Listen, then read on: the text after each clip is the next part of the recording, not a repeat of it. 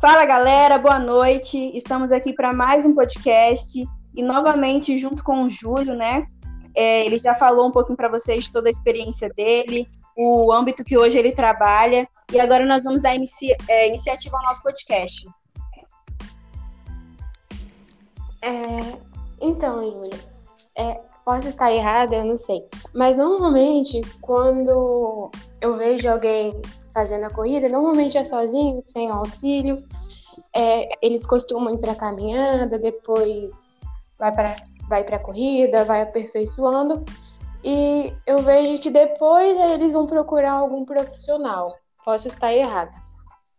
Mas a partir disso, qual a importância desse aluno, antes ou depois, procurar um auxílio de um profissional da área? Mas, ele iniciante, é, como é que é? ele, ele, ele inicia, começa sozinho, depois ele vai procurar, depois ele vai procurar uma orientação, é isso? Não, no, é... Desculpa então. Não sabe que ele vai procurar orientação depois de já ter passado pela caminhada, corrida sozinho. Ah, tá. Você, é, diz de uma, de uma pessoa que, que, que, já treina, já participou de provas, por exemplo, né? É, e que nunca teve um acompanhamento, e quando ele resolve um acompanhamento, como é que atender esse, esse atleta, é isso? Sim. É, é, não, não, é fácil, não. Quem, quem perguntou? A Vivi ou a Paula? É Paula, Paula. A Paula, né? Paula. Então, Paula, não, não é fácil, não, sabe? O, olha só, o, o atleta, para começar, é, o, o, atleta é um negócio su, super estranho. Atleta é estranho, hein? Eu falo por ex-atleta por ex que fui, né? É, para começar, é, é, dificilmente ele consegue seguir aquelas orientações. Por quê? Porque, vamos lá, eu, eu, Júlio, é, atleta de corrida. Se eu, tô em, se eu tô é, parado lá no calçadão, naquele dia que meu treinador me pediu para descansar, aí passa o meu principal concorrente, ele passa correndo e treinando. Eu, eu começo a pensar, cara, por que, que eu tô aqui parado se esse monstro tá aí treinando, eu tô aqui descansando, sabe? Então, o atleta tem esse pensamento que ele nunca quer ficar, nunca, ele não admite ficar atrás, tanto em prova como em treinamento, do aquele principal concorrente dele. Então é muito difícil você lidar com um atleta. São pessoas que te dão resultados muito rápidos, muito eficientes, né? São pessoas preparadas geneticamente, mentalmente. Então são pessoas legais para você trabalhar e ter resultado. Agora, são pessoas, às vezes, um pouquinho mais difíceis de você conseguir convencer, que, por exemplo, dele, dele seguir as orientações ele acha que, por exemplo, ele, ele leu alguma coisa, ou um amigo dele fez algum comentário sobre um treinamento específico, ele acha que vai funcionar para ele também. Ele não pensa na, na, individualidade do treinamento. Ele acha que todo treinamento é treinamento. Tá certo? É, outra coisa que, por exemplo, é, é às vezes, é, quando você é, monta o treino individual para ele, e, e, ele vai conversar com outro colega que está atleta e que vê que o treino está um pouquinho diferente, ele começa a questionar por que, que o dele está diferente daquele. Ele não entende que os treinos são individuais. É, é difícil, às vezes, você lidar com, com um atleta por causa disso, porque ele, ele quer sempre mais, quer mais, quer mais, quer mais, quer mais, né? E, e, e a corrida, ela não tem que ser só é, um avanço de quilometragem ela tem que ser um avanço mental, tem que ser um, um, um avanço é, na parte comportamental desse atleta, para ele entender que ele vai. Ele, ele, é próximo da lesão. Ele está numa linhazinha muito tênue de lesão. Qualquer errozinho que ele cometa, ele vai se machucar, ele vai se lesionar. E às vezes ele tem um pouquinho dessa de, de entender isso. Ele só vai entender às vezes, quando, ele já se machucou três, quatro vezes, é que ele começa a, a entender um pouquinho. Mas é, é, sempre um pouco mais difícil. Mas eu, eu, eu, gosto muito de trabalhar com atleta, porque o resultado é muito rápido. Sim, eu diria que poucos têm o conhecimento e, e prático ao mesmo tempo. Você... Tiago, você, Tiago, você pode repetir? Porque deu um, deu um, um cortezinho sua, no, no meio da sua frase você diria que o atleta, por ele não ter esse conhecimento é, teórico, ele não sabe que não é só o treinamento em si, né? Não é só estar ali correndo. Ele não sabe que o descanso é extremamente importante também, né? Se eu não disse, era exatamente isso que eu queria dizer. Era exatamente isso, Thiago. Tá, a sua conclusão está perfeita. Show. Entrando. Também... Pode falar. Aí, por exemplo, esse atleta que sempre fez atividade sozinho, desde a caminhada, foi para a corrida. Aí, como não teve ninguém para orientar ele, normalmente vem com alguns desvios, o, o braço dele, as pernas. Ele pode ter o desempenho alto, mas, eu, mas aí veio com alguns, né, entre aspas, defeitos. Aí, Algumas Como seria? É ideal corrigir é, no nível dele. É, entrando desculpa, nisso. Meninas, como são duas meninas, às vezes ficam duas. Paula ou Vivian? Paula? Isso. Oi? Foi Paula, né? É. Paula, então, olha só, Paula. É... Para começar, é... ninguém corre com defeito. Não tem esse negócio, Sim. o braço mais em cima, mais embaixo. É... Ninguém corre com defeito. Então, vamos lá. Eu, eu costumo dizer o seguinte, Paula. É... Às vezes a posição do braço é, ela vai contribuir é, para um atleta, é, às vezes é, é, importante essa posição do braço, porque ele vai conseguir ganhar, às vezes, milésimos de segundos por causa daquela posição de braço que auxilia no movimento dele. Mas, excetuando-se o atleta, o cara que disputa a prova, que vai brigar lá por primeiros lugares, o corredor normal, mortal como nós, esse, independente se ele movimentar braço para cima, para baixo, é, é, e não é defeito isso, e, e, e, alteração é muito pouca na corrida dele. O que eu procuro, às vezes, acertar um movimento de braço, Paula, é que, às vezes, esse braço não encaixado de forma correta é, acaba provocando, por exemplo, uma elevação de ombro. E aí, daqui a pouco, esse aluno chega para você, Paula, e fala assim: Ô, Paula, o treino que você me deu na semana passada, cara, não foi legal, não. Tá me dando muita dor no ombro quando na realidade não foi o seu treino, foi uma questão postural. É basta ele acertar aquele braço dele, conseguir relaxar aquele ombro, que ele não vai sentir mais dor no ombro. Então, na realidade, a dor no ombro não é provocado pela corrida, é provocado por um, um, um, desequilíbrio postural desse aluno, tá entendendo? Agora, que ele vai melhorar assim Entendi. absurdamente, que ele vai ficar ultra super veloz, é mentira. Isso não existe. É, então, o momento certo seria, por exemplo, na infância, né, na escola, que ele já deveria ter aprendido, né? Boa, pa Paula, né? Paula, que coisa. Isso, isso, isso Paula. Olha só, é, todos nós, todos nós, é, quando é, é, éramos ainda criancinhas, começando a aprender a andar, nossos pais deveriam ter sido um pouquinho, um pouquinho mais rígidos. Andar com aquela varetinha e toda vez que a gente tivesse, é, não tivesse com a postura legal, desse uma, uma, uma reguadinha na gente. Menino, acerta essa postura, contrai esse abdômen, relaxa esse ombro. Isso seria fundamental. Porque aquela história que eu te contei da pré-história, isso vale também para essa nossa questão postural. Porque, veja, o, o, o homem, o homem, o ser, é, hoje, ele é o único animal que se movimenta em pé. Foi o único que deixou as quatro patas e ficou apenas em duas patas. Você veja que o próprio macaco que fica em pé também em duas patas, quando ele tem que correr para caçar ou para fugir, ele corre com as quatro. Ele só fica em pé é, para facilitar alguns movimentos e para ele avistar o inimigo dele à, à distância. Isso aconteceu com o homem também. O homem ele acabou ficando em pé para poder ele avistar o inimigo dele ou a presa dele mais distante. E aí o que aconteceu? Ele começou a correr em pé, por quê? Porque ele se deu conta, e aí vem a inteligência do ser humano, que ele podia usar a mão para levar uma arma e pegar um animal maior. Tá certo? Então, veja que essa questão, é, desde lá da pré-história, isso tudo poderia ser consertado se nossos pais fossem nos corrigindo com essa questão postural, porque a tendência é a gente ficar um pouquinho curvado, como um macaquinho. Com certeza. É, entrando nesse gancho aí, Júlio, que você falou e que a Paula também relatou sobre é, o atraso, né? Uhum. Motor, muitas vezes. Você, o que você tem a dizer sobre como era a educação física antigamente e hoje? Você acha que teve muita evolução em relação a isso ou, ou que está em muito atraso ainda? Olha, eu, eu, me formei em educação física agora recente também, né? Eu me formei em educação física agora, em 2000 e 2015. Então, eu, eu não sou assim, tão antigo em educação física. Eu vou dizer dos treinamentos que eu recebia, né?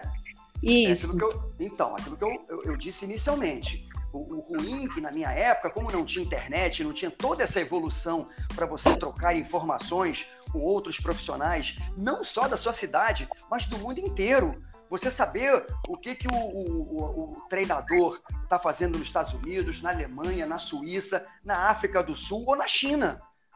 Em tempo real você sabe o que ele está fazendo. Na minha época, o treinador muitas vezes ele, faz, ele aplicava um treinamento, ele não sabia se ia dar certo. Ele não tinha muito essa individualidade.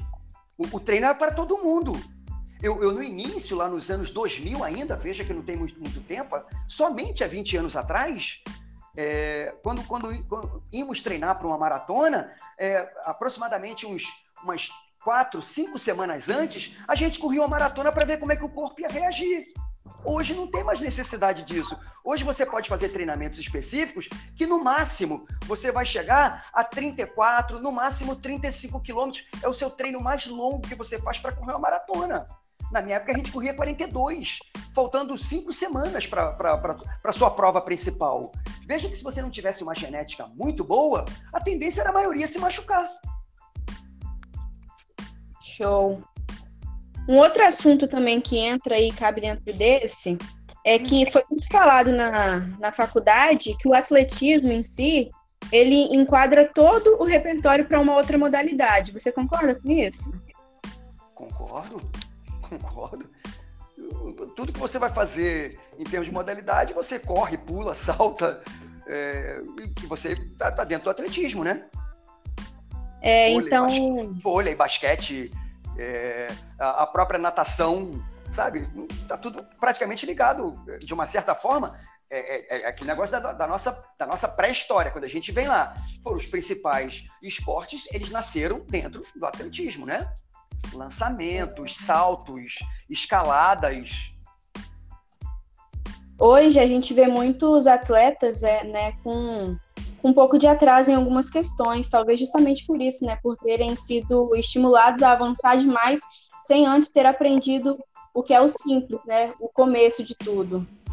E outra coisa, é, Paula, outra coisa. É Vivian. É Vivian agora, é agora que ela falou. Cara, vocês, vocês vão me deixar louco, mas não tem é. problema. É, ô, ô, Vivian, olha só, tem um outro detalhe que a gente pode acrescentar nisso, sabe, Vivian? Que eu considero assim de suma importância, que é uma coisa que eu converso muito com meus alunos e a, a, mesmo com os atletas é, mais experientes. É o chamado imediatismo que a gente vê na geração de vocês. Sabe, vocês querem resultados rápidos. Vocês não admitem é, às vezes, ter que passar por um tempo maior. Eu vejo que, por exemplo, eu tenho alguns, algumas pessoas que treinam comigo e, e que estão lá com seis meses, é, já quer fazer uma meia maratona. Ele começou do zero, hein? Em seis meses ele começou do zero, seis meses ele já está pensando em fazer uma meia maratona. Um ano ele, diz, ele se diz apto a fazer uma maratona. Eu, eu, vou dar aqui um histórico para vocês. Eu, quando comecei a correr, né, lembra que eu falei que foi em 1984? Eu fui fazer minha primeira maratona em 2000. A minha primeira ultramaratona eu fui fazer 10 anos depois. Eu fui fazer em 2010. Porque eu fui primeiro preparar meu corpo, preparar minha mente, preparar minhas articulações, preparar tudo num conjunto. Mas hoje as pessoas, não sei porque elas pensam que o mundo tem que andar muito rápido. É, as pessoas querem tudo assim, de, forma imediata, querem que aconteça ontem. E, e, o nosso corpo não responde dessa forma. O nosso corpo precisa se adaptar. É um processo, né? É, isso, aí. isso aí. Agora, Júlio, é, voltando a um pouco é, que Paulo entrou na questão do atleta que já é praticante, hum. vamos falar um pouco do, do iniciante, o aluno iniciante quais seriam as principais orientações que um treinador profissional de educação física deve fornecer a esse aluno? Para o iniciante, né? Isso, para o iniciante. Tá. É, então, o iniciante, cara, é, ele precisa de, é, primeiro, de muita paciência, né? Aquilo que eu te falei. É, veja que você vai pegar uma pessoa, é, vai colocar para ele fazer uma atividade de impacto constante e que aproximadamente 8, no máximo umas 10 horas depois, ele vai ter as articulações dele todas doloridas. Dor, muita dor. É, é, pensa, pensa no seguinte: cada movimento que você faz daquele de corrida, saltar e pousar o seu pé no chão, cada pouso daquele tá jogando. Você é, tem, tem noção assim de, de peso? Já, vocês lembram isso da, de faculdade? A noção de peso que vocês estão jogando nas articulações? Sim, o peso meio que dobra, né? Não, triplica. É três vezes. É, então, vamos pensar aqui no Júlio, com 70 quilinhos. Cada passo que eu dou, eu estou jogando, jogando nas minhas articulações, Thiago, 200 quilos assim de cara. Cara, como é que daqui a 10 horas é, essa pessoa não vai sentir dor? Ele vai sentir dor. Então, esse, o aluno iniciante, é, é, é precisa você começar com muita paciência, com caminhadas. Essas caminhadas você é, evoluindo para um, aqueles treinos chamados intervalados, corridas e caminhadas. E esses treinos intervalados, você começa uma, um, a parte de corrida, na parte de estímulo curtinha, e aí você vai aumentando esse estímulo e vai diminuindo o tempo de recuperação. Então, toda essa adaptação para que ele sinta o um mínimo de dor. Porque dor, eu digo, se não, se, se, se não quiser sentir dor, não venha para a corrida. Fique em casa vendo televisão. Porque na corrida vai sentir dor. Com certeza. E isso você tem que deixar muito bem explicado para o aluno iniciante, porque a maioria já chega querendo correr como se fosse um experiente já, né? Não, sim. E, e aí vem toda aquela questão de você é, orientá-lo, se ele não tem orientação, para ele não deixar de fazer é, um check-up inicial antes dele, dele começar contigo, procurar um médico, cardiologista. Lembra daquela nossa conversa da parceria?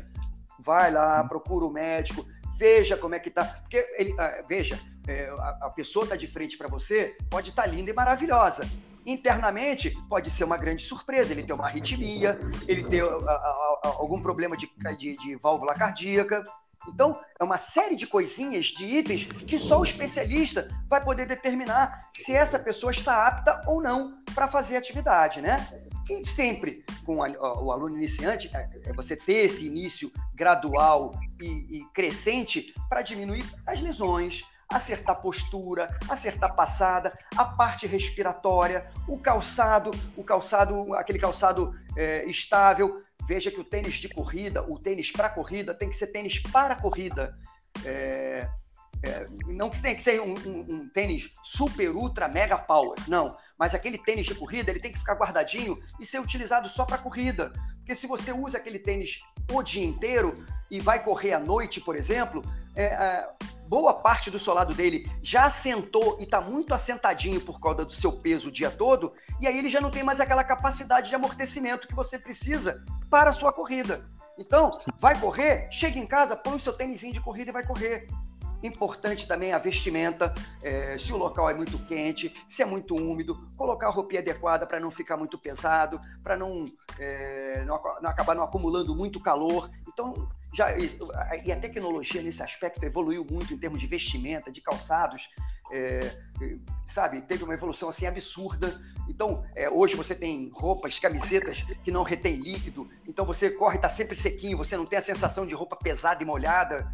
Né? A parte de hidratação é super importante você é, conversar com o seu aluno iniciante, porque ele acha que é, ele só vai beber água quando ele sentir sede. Lê do engano. Se ele começou a sentir sede, ele está desidratado.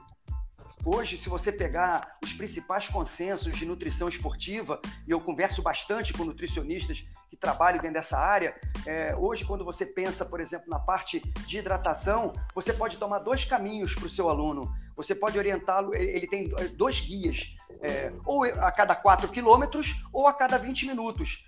Aí ele pode marcar, se ele conhece bem o percurso, sabe onde é o quarto quilômetro, a partir dali ele começa a se hidratar de 4 em 4 quilômetros. Se ele não conhece, está com o reloginho no pulso, a cada 20 minutos ele toma um golinho d'água, mas não deixar bater a sede. Então, todos esses detalhezinhos são coisas que a gente tem que pegar, assim, pelo menos uns 20 minutos numa caminhada com esse aluno e ir conversando com ele, tirando essas dúvidas, deixando ele perguntar para você é, é, entender qual é essa necessidade e tentar responder sempre o mais seriamente possível.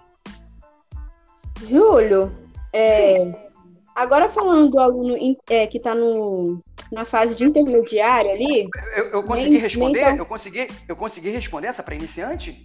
Sim, sim. Tá, tá, tá legal. Demais. Qualquer dúvida, se vocês quiserem emendar, emendem, tá? Vamos lá. Então agora é intermediário, diga.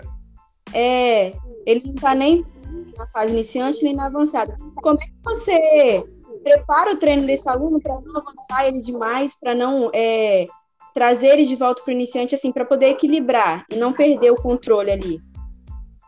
É, aí é aquelas, são aquela, você trabalhar com aquelas planilhas semanais, com uma quilometragem média é, de acordo com o objetivo desse aluno.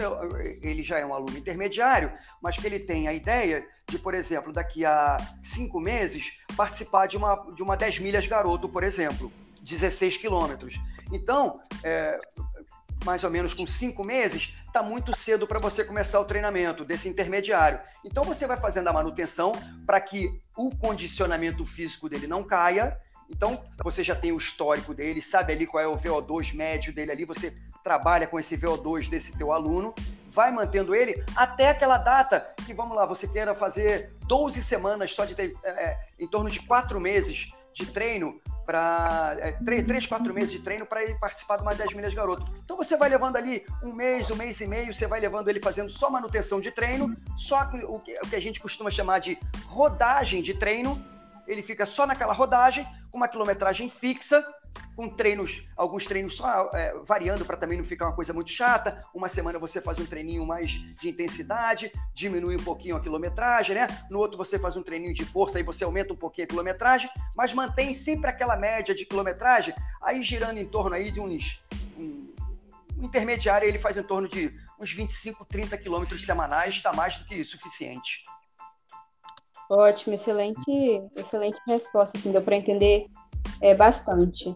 Agora entrando, voltando naquele assunto sobre o aluno avançado, que já tem todo um repertório construído por ele mesmo sozinho, é através de buscas feitas na internet, através de um outro amigo, qual seria a maior estratégia que você diria para a gente trabalhar com esse aluno, que já tem toda uma mania é, de, todo, de toda uma construção que ele mesmo fez? É, conversa, né? É conversar, tentar mostrar é, um pouco da sua experiência, o que você passou, é, no meu caso, né, que tenho essa experiência para poder conversar, é, dos riscos que ele está correndo e que ele tente, pelo menos, eu, eu gosto muito de a cada, a cada, no máximo, três meses, fazer aqueles testes para ver como é que está a evolução. Normalmente eu faço um teste de intensidade com esses alunos mais experientes, aqueles mais avançados. Então, o que eu peço a ele, pelo menos que ele tenha um pouquinho de paciência e tente seguir uma planilha por três meses para poder ele ver como é que vai ser a evolução dele, para ver se ele entende que ali ele pode progredir um pouquinho mais. Às vezes, é aquilo que eu te falei, o atleta, o avançado, se você conseguir melhorar três segundos, para ele é um avanço absurdo tá certo? O intermediário, se você conseguir avançar ali com ele ali 10 minutos, 15 minutos numa prova, também é um presente que ele está recebendo. Mas o, o, atleta, se você conseguir mostrar para ele que ele avançou ali 3, 4 segundinhos do tempo que ele fazia, com certeza ele passa a acreditar no teu trabalho. Com certeza. E, Júlio, mudando um pouco do assunto é, de iniciante, intermediário e avançado, é, Falando um pouco também sobre o acompanhamento desse de, de todos os atletas, independente da de sua seu nível, né? Nível é o, o treinador ele ele se acha que ele deve acompanhar o, esse aluno durante a corrida ou ou não? Hoje a gente vê tanta aula online, né? De, de corrida, de treino. É, isso, isso. Tiago, eu não.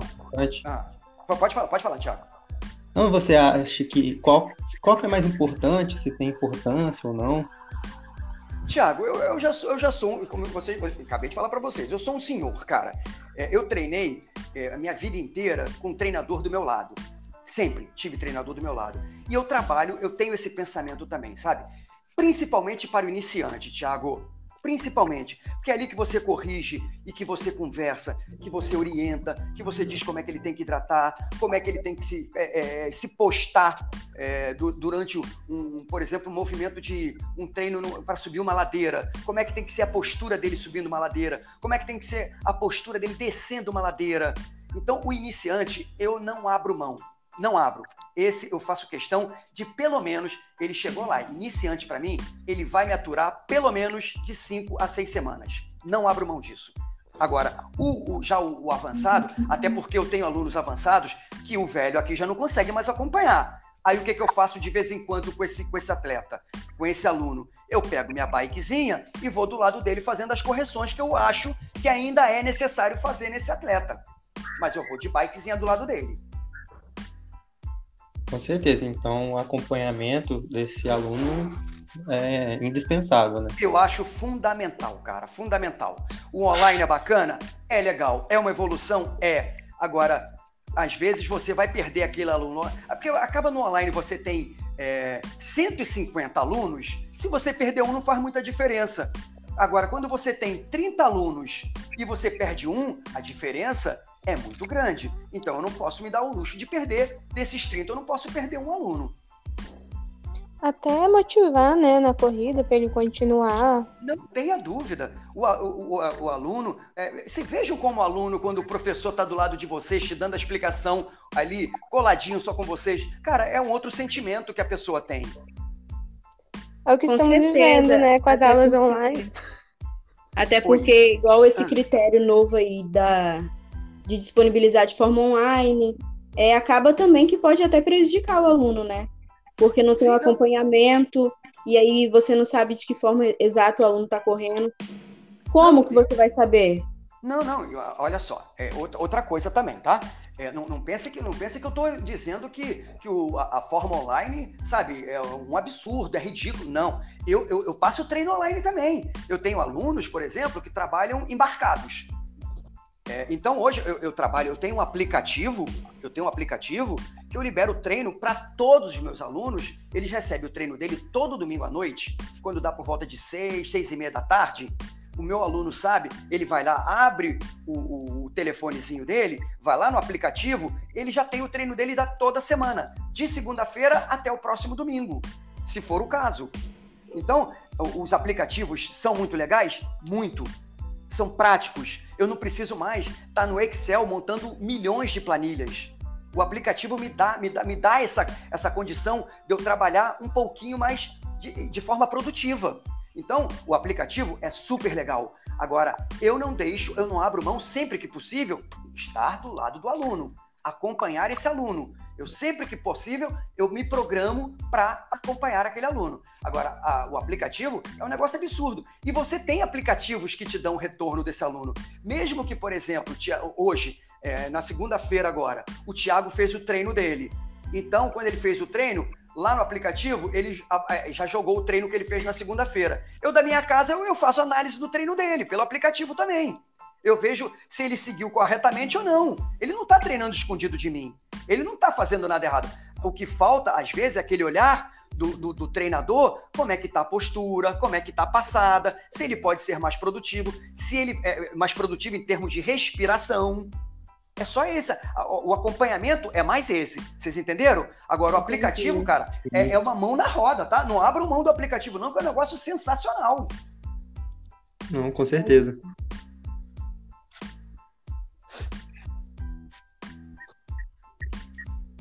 É, falando agora um pouco também, é, queria que você falasse qual a sua, a sua visão né, sobre os caminhos para trabalhar com uma turma heterogênea, como, por exemplo, o sexo, idade e o condicionamento físico desses alunos?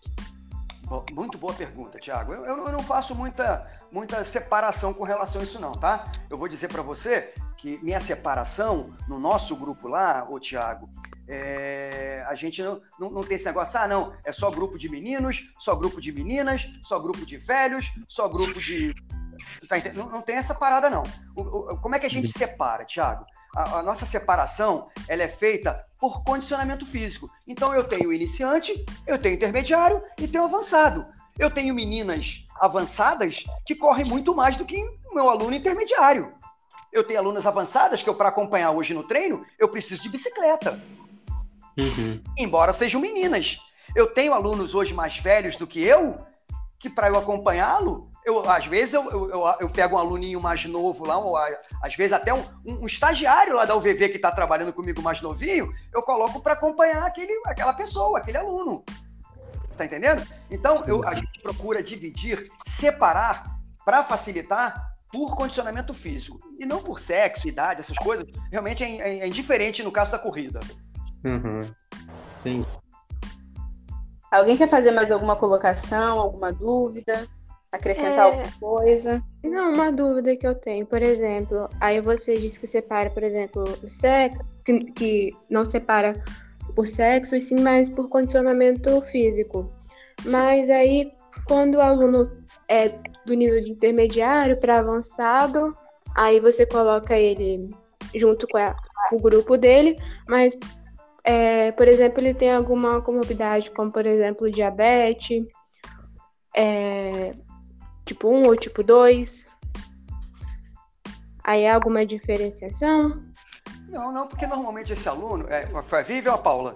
Paula. Paulo. Ô, ô, Paula, é, não, sabe por quê? Porque é, esse aluno, ele certamente ele está com a gente lá, porque ele está com, uma, é, com autorização do médico dele. O médico o liberou para fazer isso. Então, se ele está lá, é, se ele é diabético, ele quando chegou lá, ele já fez o testezinho dele, viu como é que está a glicemia, como é que está o batimento cardíaco. Nós temos lá no caminhãozinho, que é o nosso apoio, nós temos um- um- uma forma da gente fazer toda a medição com relação à frequência cardíaca. Se ele quiser fazer, nós temos lá o equipamento para fazer a medição dele. Então, sabe, esse, esse aluno, indiferente se ele é hipertenso, se ele é diabético, ele normalmente, se ele já está nesse grupo, ele está com uma orientação médica também para estar nesse grupo, ô, Paula. Sim. Show. Então, é alguma, mais alguma coisa, Vivian, Thiago? Então, acho que o Júlio foi perfeito nessa, nessas explicações. E é isso aí mesmo.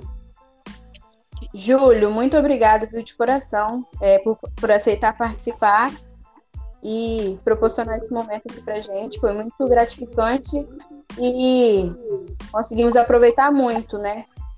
E vai agregar bastante na nossa, na nossa carreira profissional ter tido esse, esse, essa conversa com você, né? Até a nossa própria experiência que ter, é, no estágio, né? Que a gente Sim. não tinha vivência. Chegamos lá do zero, né?